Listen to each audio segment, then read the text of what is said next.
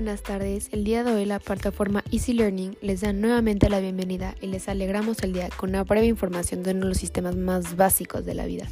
Como ya mencioné, no hablo de cualquier sistema en el mundo, sino más bien de un sistema del cuerpo humano. En este caso, el podcast de hoy será del sistema urinario. Primero que nada, qué mejor comenzar con una serie de random facts.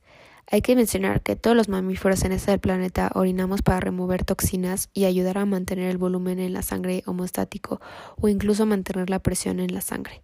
La orina de nuestro cuerpo está compuesta por dos componentes principalmente. Nuestra orina es un 95% agua y el 5% restante son solutos.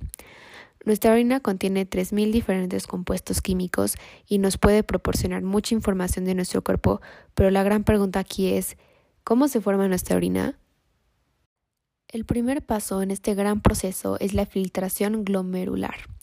En este paso se filtra la sangre en los glomérulos, pero previamente a este paso los riñones son los encargados de regular el paso a los glomérulos. Los glomérulos funcionan como autorreguladores ya que ellos son los encargados de controlar la cantidad de sangre que pasa a ellos. Un componente muy importante de este sistema es la hormona ADH, ya que es la encargada de retener los líquidos en nuestro cuerpo y es la que nos ayuda a no deshidratarnos y básicamente mantenernos con vida. Después, cuando la orina deja los riñones, entra la uretra y luego sigue su camino hacia la escalera urinaria posterior. Hay que recalcar que cada uretra tiene tejidos de músculos que se contractan usando un movimiento peristáltico y también contienen válvulas para asegurar que la orina no se regrese y siga avanzando en su camino. Una característica muy importante de la escalera urinaria posterior es que cuando está vacía tiene una forma triangular, pero conforme se va llenando se expande y esta puede contener una cantidad de 500 mililitros o hasta un litro de orina, dependiendo de cada persona. Cuando esto pasa y la escalera se expande, los nervios envían impulsos por medio de un sistema nervioso simpático y esto ocasiona cuatro reacciones. La primera es que el detrusor se contrae. La segunda es que el internal uretra esfínter se abra. El tercero es que la uretra externa se abra. Y el cuarto es que ya después de todo este proceso, la uretra se relaje. Ahora, si pasamos a explicar los componentes más importantes de este sistema, podemos empezar diciendo que el hígado es el encargado de dirigir las células y químicos que quedaron en nuestro cuerpo, es decir, que no se utilizaron para nada en el sistema digestivo y las manda al sistema urinario. Por otro lado, los riñones son el componente más importante del sistema urinario. Son los encargados de regular el volumen del agua, contracciones y nivel de pH en todo nuestro cuerpo. Los riñones influyen en nuestras células rojas, ya que ayudan a su producción y en la presión sanguínea de nuestro cuerpo. Podemos decir que funcionan como filtros. Los riñones los podemos distinguir de nuestro cuerpo ya que tienen ciertas características físicas como que son de un color rojo oscuro, tienen el tamaño de un puño. Tenemos dos, uno de cada lado de nuestro cuerpo, más específicamente de cada lado de la espina y tienen forma de frijol. También tienen tres capas, el córtex, la médula y el pelvis renal.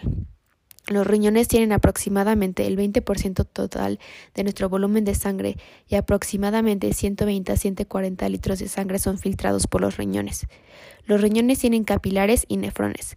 Los nefrones son los encargados de filtrar, reabsorber y secretar, ya que cada uno de ellos tiene un glomérulo que filtra la sangre y un túbulo que devuelve las sustancias necesarias a la sangre y extrae los desechos adicionales.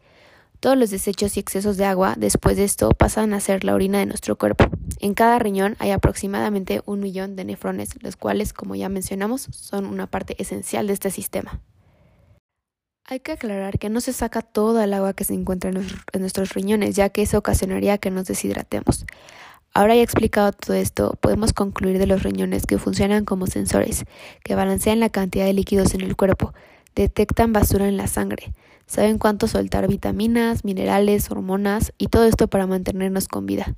Juntos filtran 180 litros de sangre cada 24 horas.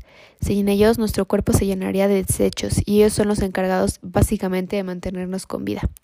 También podemos concluir del sistema en general que la orina son los desechos de todo nuestro cuerpo, que pasaron por un largo camino antes de convertirse en orina.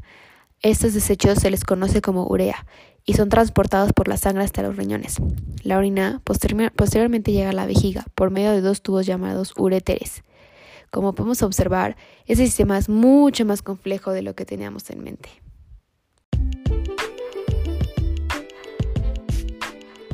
Nuevamente, gracias por escucharnos y danos like para más contenido como este.